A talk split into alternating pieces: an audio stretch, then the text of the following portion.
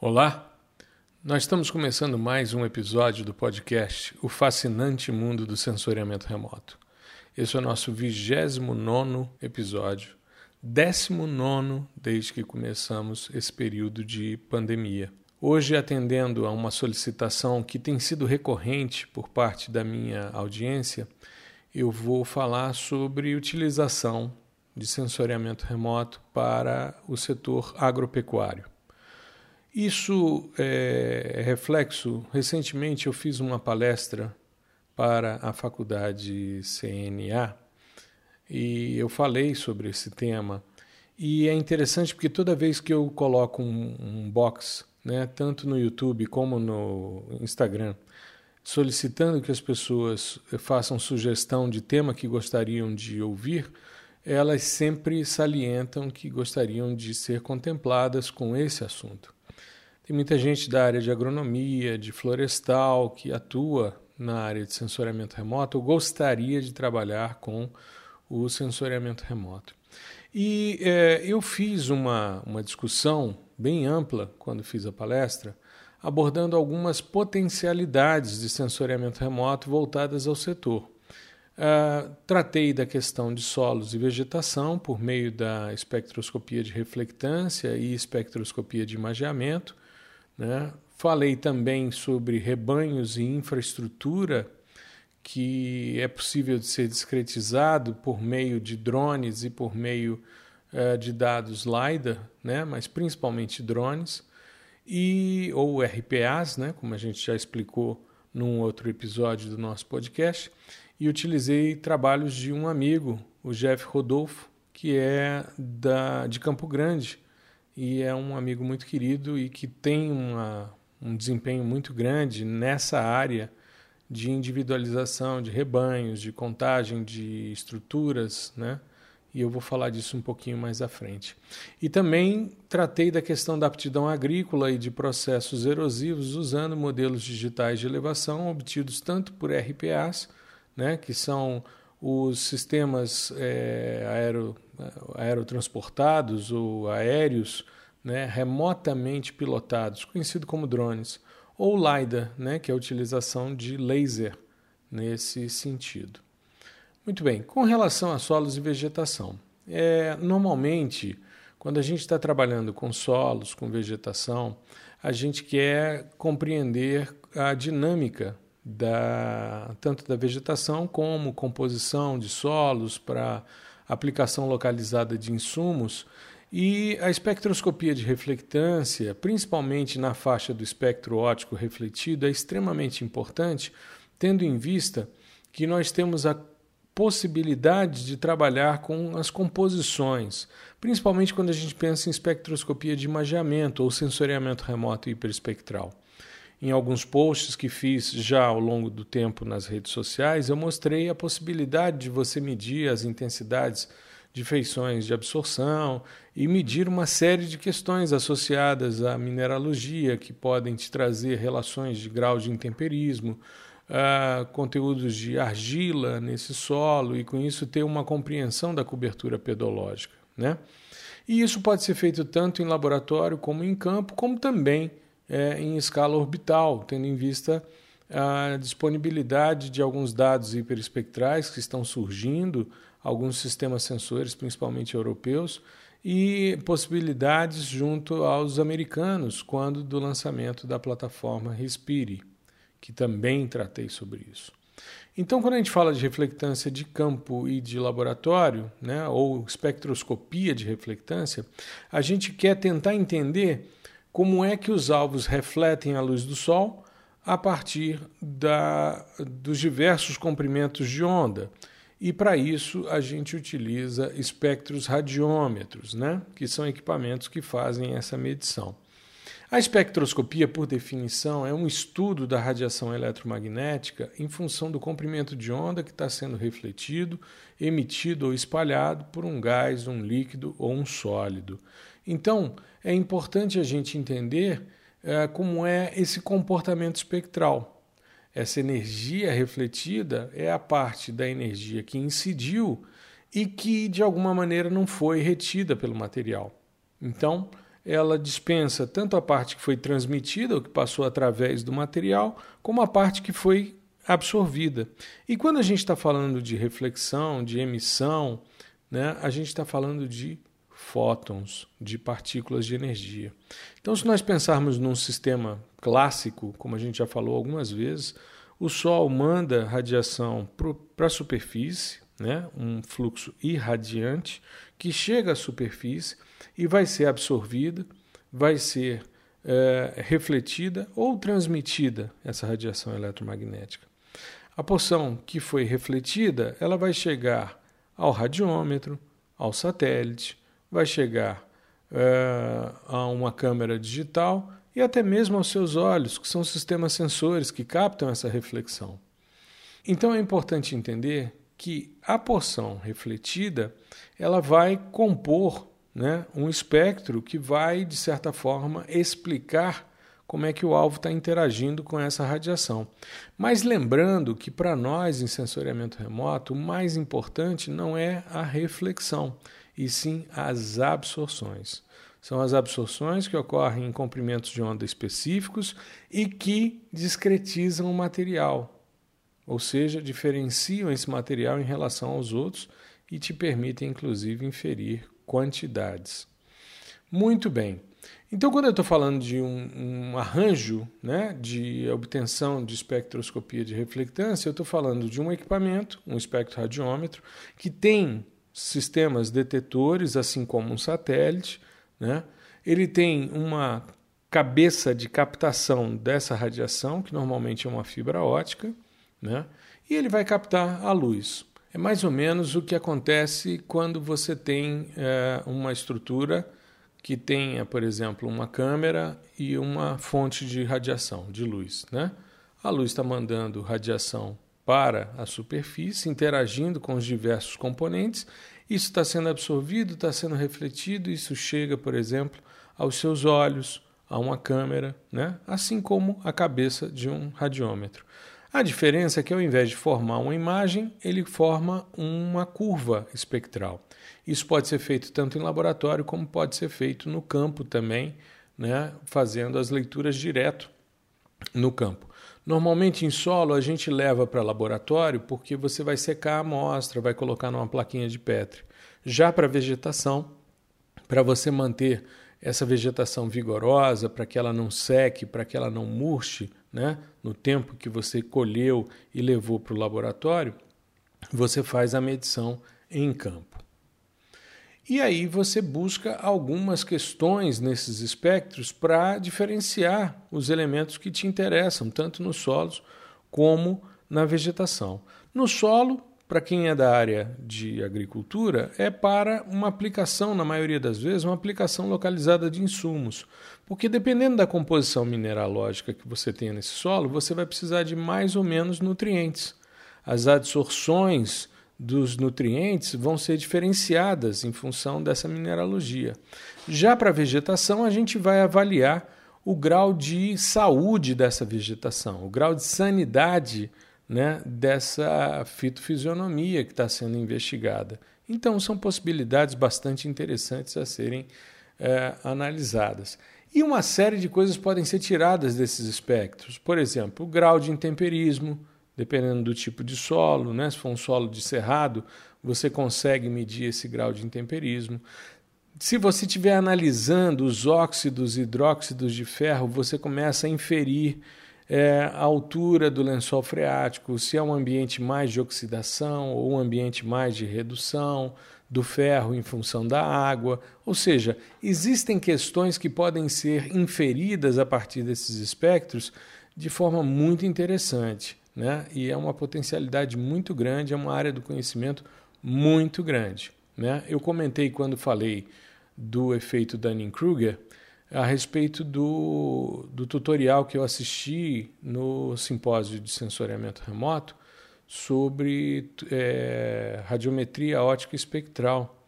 E ali eu mostrei, né, comecei a explicar uh, que essa questão da espectroscopia é o que mais confere cientificidade ao sensoriamento remoto. E essa profundidade de absorção que a gente mede, né, quando você mede as feições de absorção nos espectros, e essa profundidade tem uma relação muito direta com o conteúdo dos materiais. Então, é possível fazer uma semi-quantificação ou até mesmo uma quantificação das relações mineralógicas existentes. Muito bem.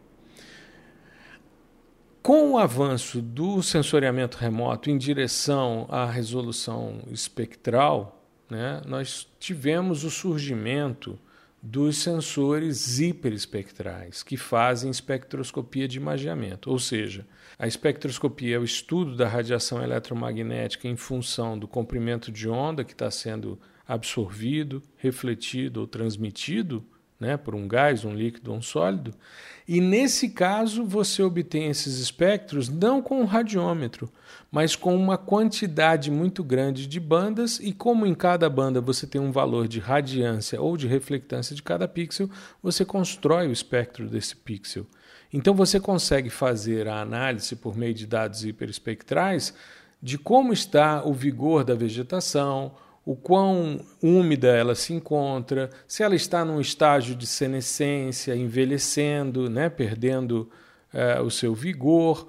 E da mesma forma o solo, se é um solo mais intemperizado, se é um solo mais jovem, menos erodido, enfim. Ou seja, existe uma série de potencialidades da utilização da espectroscopia de imageamento, também chamada de sensoriamento hiperespectral, para tanto na área de pedologia, né, na parte de solos, como na parte de vegetação, tá certo? Então é uma potencialidade muito grande para estudos. E dentro da perspectiva dos sensores hiperespectrais, eu destaco o sensor EVRIS.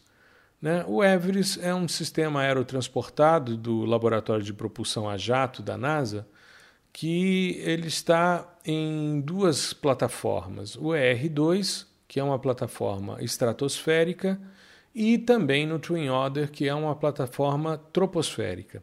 O EVERIS é um acrônimo de Airborne Visible Infrared Image Spectrometer, ou espectrômetro de imageamento no visível e no infravermelho aerotransportado. Ele é um sistema que já esteve no Brasil em 1995 na missão Scarby e tivemos oportunidade de, em alguns meses do segundo semestre de 95, ter a aquisição de diversas imagens no Brasil Central, na Amazônia, né? e dentro de uma missão bastante ousada que também visava é, simular os dados para o sensor MODES, né? que foi colocado é, em órbita e se tornou é, e foi comissionado em 2001. Né? Então, é, são dados bastante interessantes de serem analisados. Os dados Everest têm uma relação sinal-ruído muito boa, ou seja, a quantidade de ruído é muito baixa, né? Então é, é, um dado com uma qualidade muito grande que gera espectros muito interessantes e que permitem várias análises.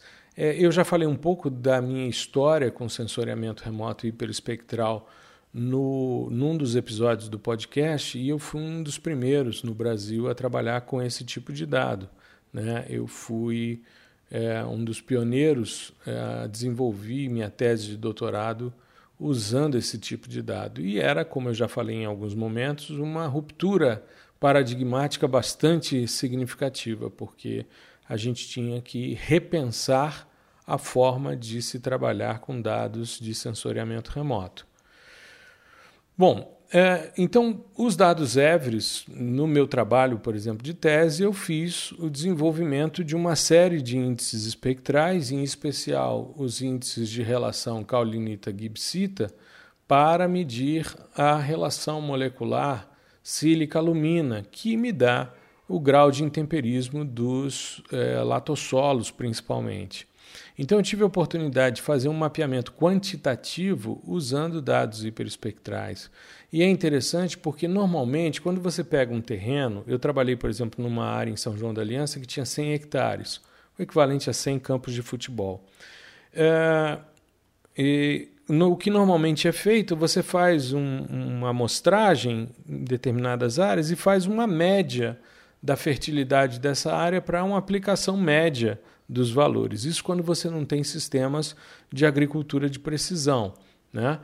Uh, o pequeno produtor não tem acesso a essa tecnologia. E aí, quando você vai para uma determinada área, como essa que eu estudei, você tinha uma variabilidade mineralógica, mas ela aparecia num determinado transecto e que você não percebia no campo.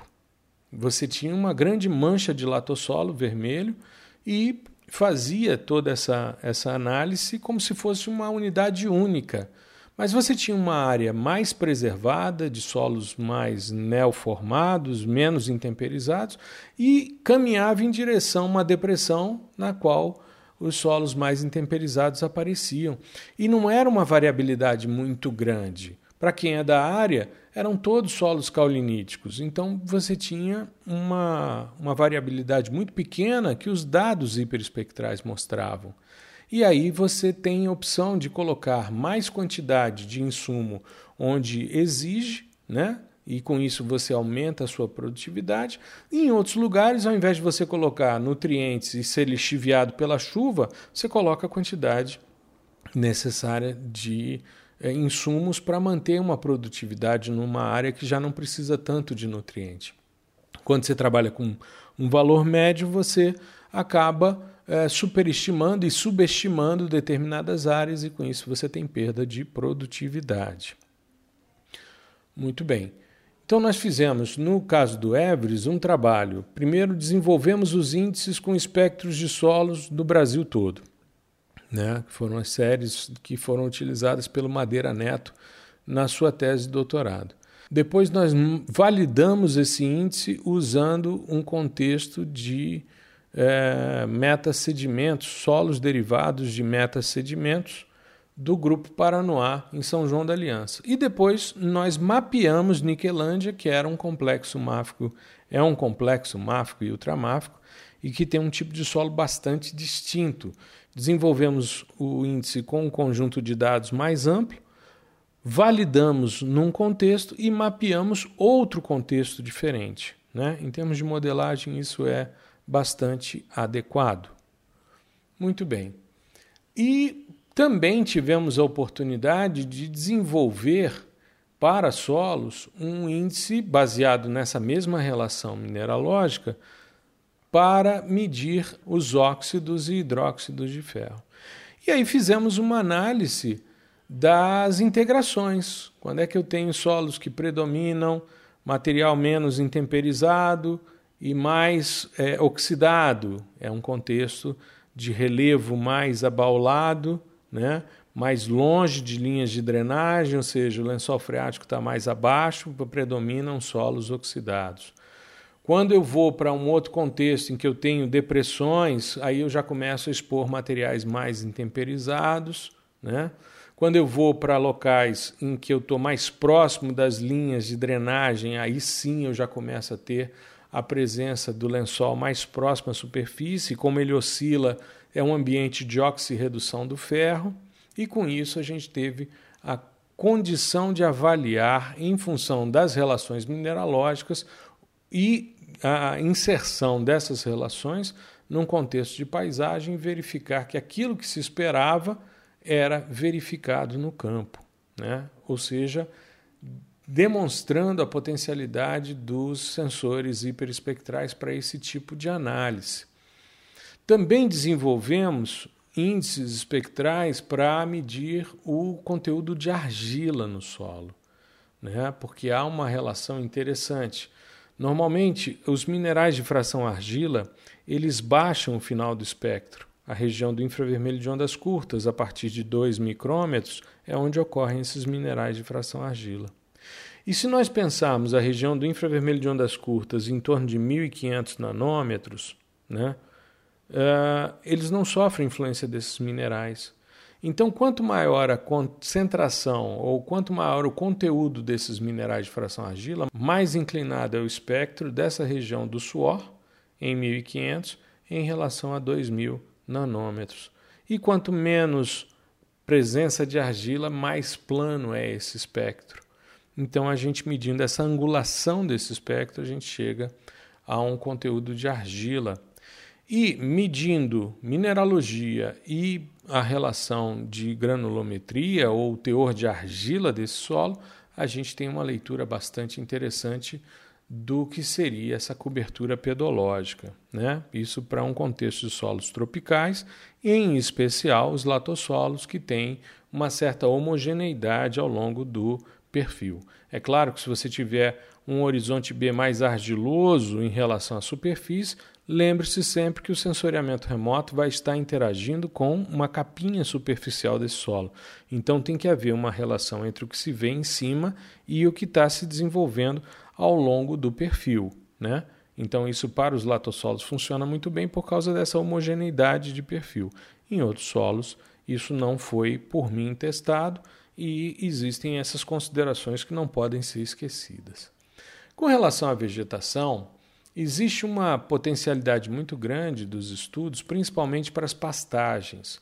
E aí é, eu destaquei e destaco aqui hoje alguns trabalhos e eu mostrei o trabalho do Bruno Borges, que foi me orientando de mestrado, que nós investigamos esse nível de degradação de pastagem, usando índices espectrais com imagens orbitais e também com fotografias de campo na altura do peito e a classificação dessas fotos digitais. Eu já comentei sobre isso também aqui num dos episódios do podcast, essa utilização. Aliás, foi no último episódio do podcast quando eu falei da utilização de sensoriamento remoto em outras áreas do conhecimento, quando você utiliza é, estratégias como fotografias de câmeras digitais ou celular para você fazer a verificação do quanto você tem de vegetação, de palhada, de solo exposto, de sombra na sua análise. E o Bruno utilizou um índice espectral que eu havia desenvolvido chamado SFDVI. O SFDVI, ou Spectral Feature Depth Vegetation Index, ou Índice de Vegetação por Profundidade de Feição Espectral, ele é um índice que foi pensado para você integrar tanto a feição de absorção do vermelho como da borda do vermelho. Eu tinha visto muito na literatura uma discussão a respeito do red edge, que é essa borda de vermelho, e muita gente utilizando esse REM-DVI, né, que seria o Red Edge Normalized Difference Vegetation Index, que seria um NDVI que ao invés de você fazer infravermelho vermelho, você faz infravermelho borda do vermelho. E eu falei, mas por que, que eu preciso desprezar um em relação ao outro? Eu posso integrá-los. Então eu desenvolvi um índice que é a média das duas absorções menos a média dos dois picos, um no verde e um no infravermelho uh, próximo. E aí as médias me dão a profundidade de feição. Por isso que é um índice de vegetação por profundidade de feição espectral. E o Bruno testou, validou esse índice utilizando uh, com esse nível de degradação de pastagens. Também mostrei nessa palestra que fiz e estou trazendo hoje o trabalho do Jeff Rodolfo, esse meu amigo, né, que é diretor da Consis, que é uma empresa de consultoria é, na área de, de geoprocessamento e o Jeff tem algumas soluções assim brilhantes em termos de monitoramento. Ele trabalha muito na, na área do setor agropecuário. E ele fez então um levantamento do nível de, de sanidade ou de degradação das pastagens usando o NDVI. Ele usou um índice mais tradicional e métodos de interpolação. Ele primeiro separa as vegetações arbóreas dentro da propriedade, né, faz essa separação pelos valores mais altos e depois ele faz a compartimentação dessas pastagens degradadas em função do grau de, de análise do, do índice de vegetação. Uma outra possibilidade interessante é você trabalhar com laser. O laser ele tem um, um processo muito parecido com o do radar. Ele manda né, o ponto ele manda o facho de laser, esse facho de laser bate na estrutura e volta né, a informação é, dizendo que houve uma interceptação daquele ponto naquele determinado local. Essa nuvem de pontos que vai sendo construída, ela vai representando os objetos, ela vai moldando os objetos.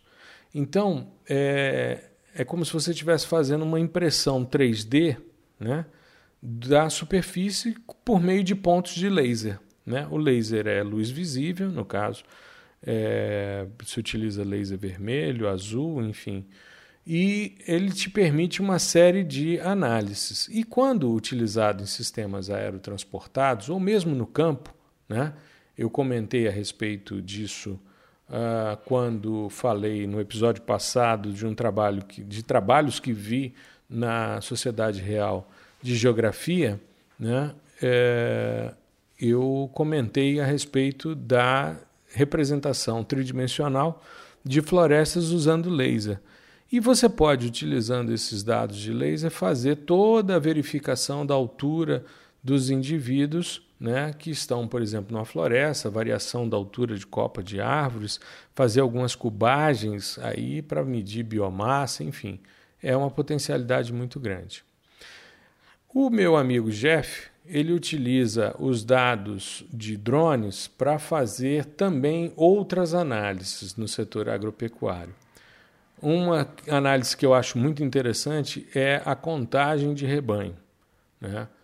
É, é um processo muito interessante, muito simples em termos de análise. Ele me cedeu os dados para que eu mostrasse na palestra que me referi, mas é um processo muito simples de você é, binarizar as informações. Você seleciona os indivíduos por meio de uma binarização, ou seja, você transforma a sua imagem em 0 e 1. Um, e aí você consegue envolver os rebanhos, e mesmo em grandes rebanhos, é, espalhados, né, numa, numa criação mais extensiva, você consegue ter com precisão a contagem do número de indivíduos. Da mesma maneira, ele utiliza esse procedimento para infraestruturas. Mostrou, por exemplo, um trabalho dele que eu gosto muito é quando ele mostra placas é, de aquisição de energia solar, placas fotovoltaicas, e você quer ter uma noção se o indivíduo implementou a quantidade de placas que foi contratado. Às vezes são extensões muito grandes e você tem dificuldade de verificar isso. E aí você utiliza esse mesmo processo de binarização. Você transforma a sua imagem em algo que seja 0 e 1, um, naquela estrutura que você está analisando, e com isso você consegue separar o que é placa do que não é placa. E aí a contagem é automatizada é bem interessante o procedimento que ele é, utiliza. Para finalizar a nossa conversa, a gente utiliza modelos digitais de terreno para análise da aptidão agrícola e de processos erosivos, tanto obtidos, esses modelos digitais, tanto obtidos por drones como por LiDAR. É, e aí eu citei o trabalho do Cláudio, que é um aluno meu que faz um estudo em ambientes de falésia no Rio Grande do Norte, né, materiais areníticos, e que eles utilizam as estruturas, principalmente de drones, para obter as informações e construir os modelos. Ao construir os modelos, há uma necessidade de ajustar né, as informações, de renderizar isso é, hoje existem softwares livres para trabalhar esses dados de, de drones, porém a necessidade de sistema computacional para processar um volume desses de dados é muito grande. Mas a expectativa, pela fala dele comigo, numa conversa que nós tivemos, a expectativa é que você consiga chegar num nível de detalhamento de depois conseguir plotar essas paisagens em impressoras 3D para você ter uma noção de como é a questão estrutural e até mesmo para utilizar isso em aula. É muito mais fácil né, você mostrar para o seu estudante, por meio de uma maquete impressa numa impressora 3D, de como é a compartimentação da paisagem. Você pode trabalhar os exageros verticais e, com isso, intensificar determinadas feições e a utilização de LiDAR né, para uma reconstrução também de paisagens. E interessante, um exemplo que eu mostrei na palestra é que eram passagens diferentes, em diferentes datas dos dados de, de LiDAR, que permitiam avaliar os locais onde os processos erosivos eram mais intensos, onde os processos deposicionais predominavam né? e como seria a, a morfodinâmica da paisagem, ou seja, como é que caminharia os processos ali. Porque se eu tenho um local em que o processo erosivo é predominante, ele vai ter um comportamento diferenciado de um local em que o processo deposicional é predominante. Mas isso vai te dando a dinâmica da paisagem, como a paisagem vai uh, mudando ao longo do período. Então é importante porque você vai analisando não só os processos erosivos e os processos deposicionais, mas você tem condição também de avaliar o risco que possa existir numa área como essa, de instabilidade de terreno, por meio de movimentos de massa, os locais em que os deslizamentos podem vir a acontecer. Então, todo um trabalho geotécnico pode ser desenvolvido utilizando esse tipo de modelagem de paisagem, utilizando dados de laser. É uma estrutura bastante interessante.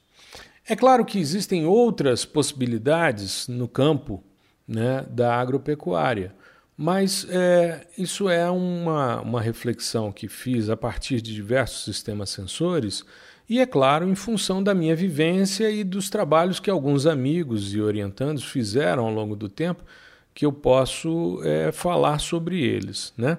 Então, dentro dessa perspectiva, é, essa era a nossa, o nosso enfoque nesse episódio de hoje, falar sobre essa utilização de sensoriamento remoto na agropecuária. Eu espero que tenha sido útil para você, eu espero que você tenha gostado, né? eu espero que você esteja bem. Se possível, fique em casa e na próxima semana nos vemos novamente. Tá legal? Um grande abraço.